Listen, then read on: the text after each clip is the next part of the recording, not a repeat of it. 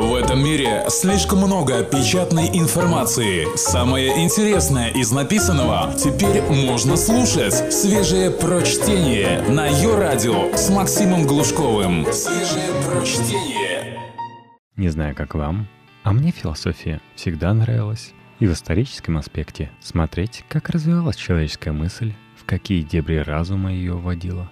И в аспекте того, во что в итоге это вылилось. В мир, где каждый может найти философию, которая ему удобна. Сегодняшний выпуск о том, что вам нужно знать о философии. Декан факультета политических наук и социологии Питерского Европейского университета, руководитель магистрской программы социальной политической философии Артемий Магун отвечает на каверзные вопросы Федора Максимишина и философствует на тему «Что такое философия?» Специально для электронного журнала «Метрополь». Так много дел и так мало времени. Лучше пойти прилечь и подумать, как лучше поступить. Как бы вы объяснили ребенку 7 лет, что такое философия? Семилетнему ребенку легко объяснить, что такое философия, проще, чем взрослому. Ведь дети, особенно в раннем возрасте, постоянно спрашивают «почему?». Причем, когда им объясняешь, они снова «почему?». И этим ставят в тупик. А философия как раз и пытается ответить на это «почему?». Кроме того, философия занимается загадочным, парадоксальным, а дети любят всякие загадки и языковые игры. Таким образом, философия предстает изначально как наука вообще. Почему? И потому что в чистом виде. А не возникло бы вопроса, зачем нужны все другие науки? Это резонный вопрос. Я, например, не считаю, что они нужны. Не в том смысле, что не нужны конкретные области знания, такие как физика, химия, социология, антропология, а в том смысле, что вряд ли продуктивно их полностью отрывать друг от друга. То, что у нас есть много наук, а не одна, можно считать некой трагедией. Причем произошла она недавно, в XIX веке. А чем занимается профессиональный философ? Сегодня профессиональный философ — это тот, кто занимается самыми разными конкретными вещами, но пытается выйти при этом за методологические ограничения различных наук и мыслить беспредпосылочно.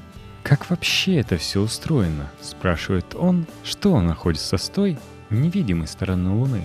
Это значит, что мы ставим под вопрос вообще нашу способность познавать. Место человека в космосе, причины его бытия, соотношение конечного и бесконечного.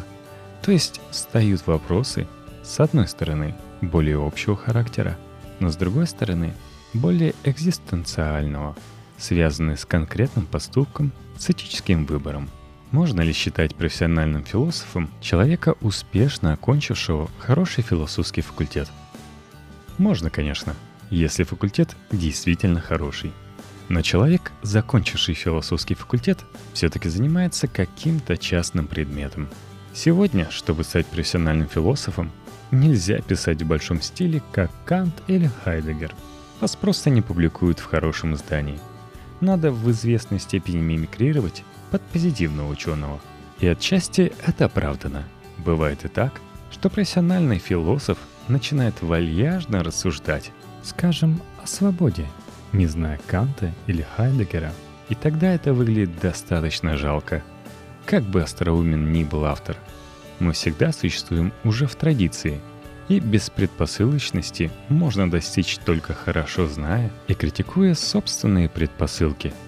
И тем не менее, у философии есть свои специфические методы, они по-разному называются. Трансцендентальная дедукция, диалектика, феноменологическая редукция. Но суть одна — это рефлексия рефлексии, которая вскрывает изнутри вещи форму мира, исследует вещь или ситуацию как мировую вещь или ситуацию. Можно ли научиться мыслить беспредпосылочно за пять лет? Думаю, да. А почему за пять лет?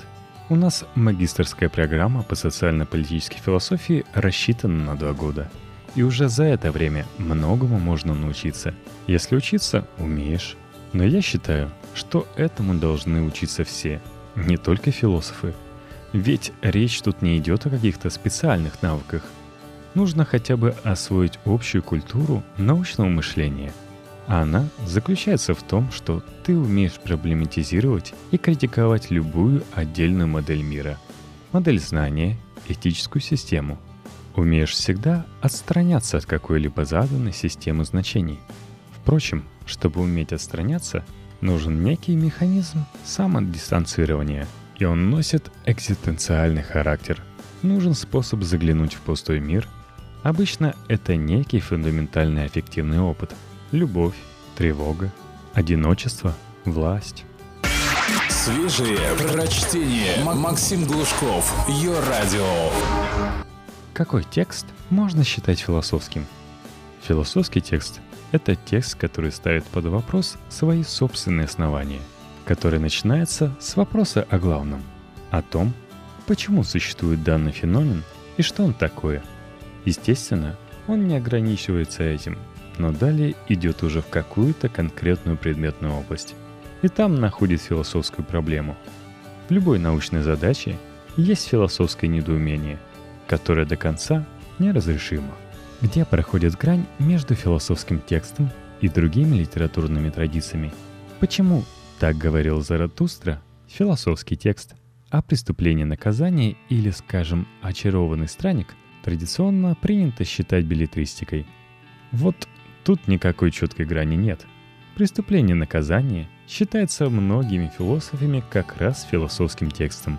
Но действительно, именно потому, что у Достоевского там есть размышления персонажей, которые имеют философский статус. Они взяты в кавычки, но тем не менее, по жанру они вполне философский. Но все же сам по себе нарратив философия не является – Философия не повествует о случайных приключениях вещей. Она — карта этих приключений. Нарратив может быть интерпретирован философски, но все-таки это уже символ, развернутая метафора. А философия — это все же рациональное рассуждение, проза, а не поэзия. Субъект, предикат, посылка, силлогизм. То есть там есть анализ и логическая последовательность. И философия — как лирику, высказывают от первого лица. Даже если и есть какие-то символы и метафоры, то тем не менее говорят «Я Иван Петров, хочу к вам обратиться». А как соотносится философия с другими гуманитарными науками? Почему ваша книга «Единство и одиночество» — философия, а тотемизм сегодня Леви Стросса, где речь идет и о единстве, и об одиночестве — антропология? Здесь разница все-таки есть. В отличие от Леви Стросса, я не проводил никакого эмпирического исследования. Он в этом смысле впереди меня. Он подробно описывает конкретные практики и верования, а в моем трактате делается трансцендентальный переход, что очень важно для философского мышления. Переход от описания к тому, как в рамках определенной области что-то обязательно должно быть. То есть, еще раз, философ – говорит не о том, как случайно обстоят дела, а о том, как они необходимо обстоят, и утверждает, что только так они могут обстоять. Понятно, что нормальный человек, нормальный философ 21 века не скажет «Сейчас я вам поведаю, как все необходимо должно быть устроено». Потому этот трансцендентальный переход делается в рамках какой-то отдельной области. Например, я говорю об одиночестве как о некой трансцендентальной ориентации человека, описываю, как в рамках одиночества воспринимается мир и как вводится внутренняя необходимость для всего, что в этом мире находится. Грубо говоря, условный позитивный ученый видит перед собой объект, а для философа любой объект всегда рамка, через которую мы видим мир. В таком случае – может ли существовать решенный философский вопрос? Конечно, не может. Философия — это архитектура вопросов. Цель работы философа — вопросы, а не ответы. Но он должен правильно поставить вопрос. Это тоже очень ценно. Довольно часто разделение труда представляется так. Философ ставит вопрос, а позитивный ученый на него отвечает. Но ясно, что позитивный ученый тоже способен и даже обязан сам ставить вопросы. Тогда он работает в качестве философа. Понятия философии всегда проблематичны. Они не являются объектами. Скажем, философия занимается добром, справедливостью, бытием, единством и так далее. Но нельзя же ткнуть и сказать «вот оно единство». Более того, все перечисленное — это вещи, которых нет эмпирически. Где добро? Вот куча зла. Единства тоже нет. Все распадается и фрагментируется. Но проблема-то добра, загадка единого, они есть. Эта проблема и называется именем собственным. Единство — добро. А ответы надо искать уже конкретно. Объединить то, разъединить это. Каждый раз по-разному. С каких текстов лучше начать знакомство с философией? С таких текстов, которые носят не технический, но более художественный, экзистенциальный характер. Из современных авторов я бы рекомендовал Фридриха Ницше, Вальтера Беньямина, Зигмунда Фрейда и Владимира Бибихина, а из старых – диалоги Платона и мысли Паскаля. Но есть и литература. В известных романах Достоевского ставятся классические философские вопросы – на грани философии и литературы лежит эссе Борхеса. Именно потому, что она беспредпосылочна, философия в принципе проще, чем науки.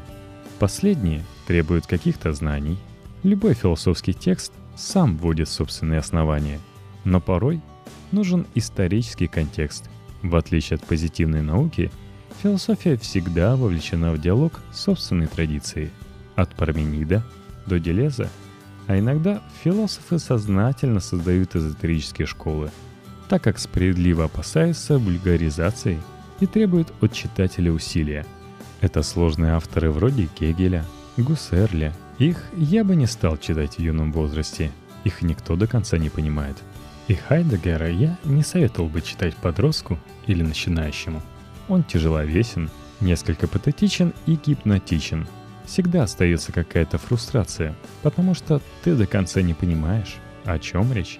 Но есть тексты Хайдегера, которые легко читать. Введение в метафизику, например. Оно носит экзистенциальный, политический характер, поэтому и называется «введение». Только свежее прочтение на Йо-Радио. А как вы считаете, нужно ли включать философские тексты в школьную программу? Я твердо убежден, что в школе нужен курс философии. Во Франции, например, он есть. Мне кажется, это очень хорошо, удачно. Это действительно способ воспитать гражданина, способ дать понять, что такое вообще наука. Почему философия выведена за рамки школьной программы, непонятно. Частных наук так много, о чем это все? Что их связывает воедино? Что такое наука? Этого нет.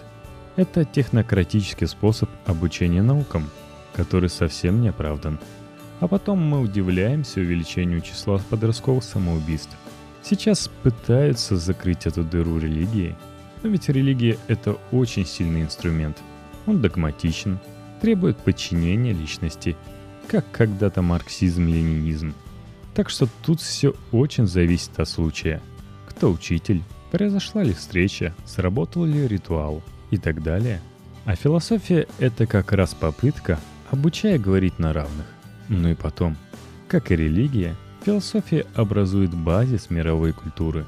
И без знания, скажем, Платона, или с таким, знаете, обыденным представлением о Платоне, как о дебиле, считавшем, что на небе нарисованы идеи, невозможно быть по-настоящему зрелой личностью.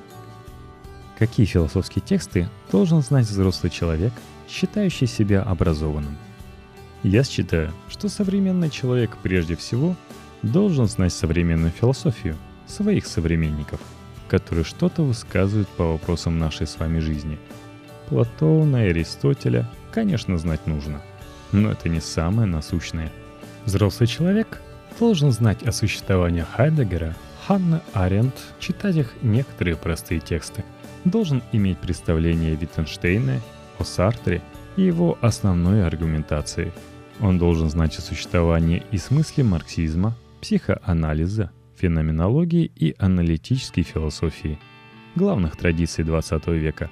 Вокруг них мы и строим нашу магистрскую программу. Особенно тут важна феноменология. Дело не в знании имени Гуссерля, а в том, что он предложил очень важный метод – без которого тексты современной континентальной философии просто непонятны.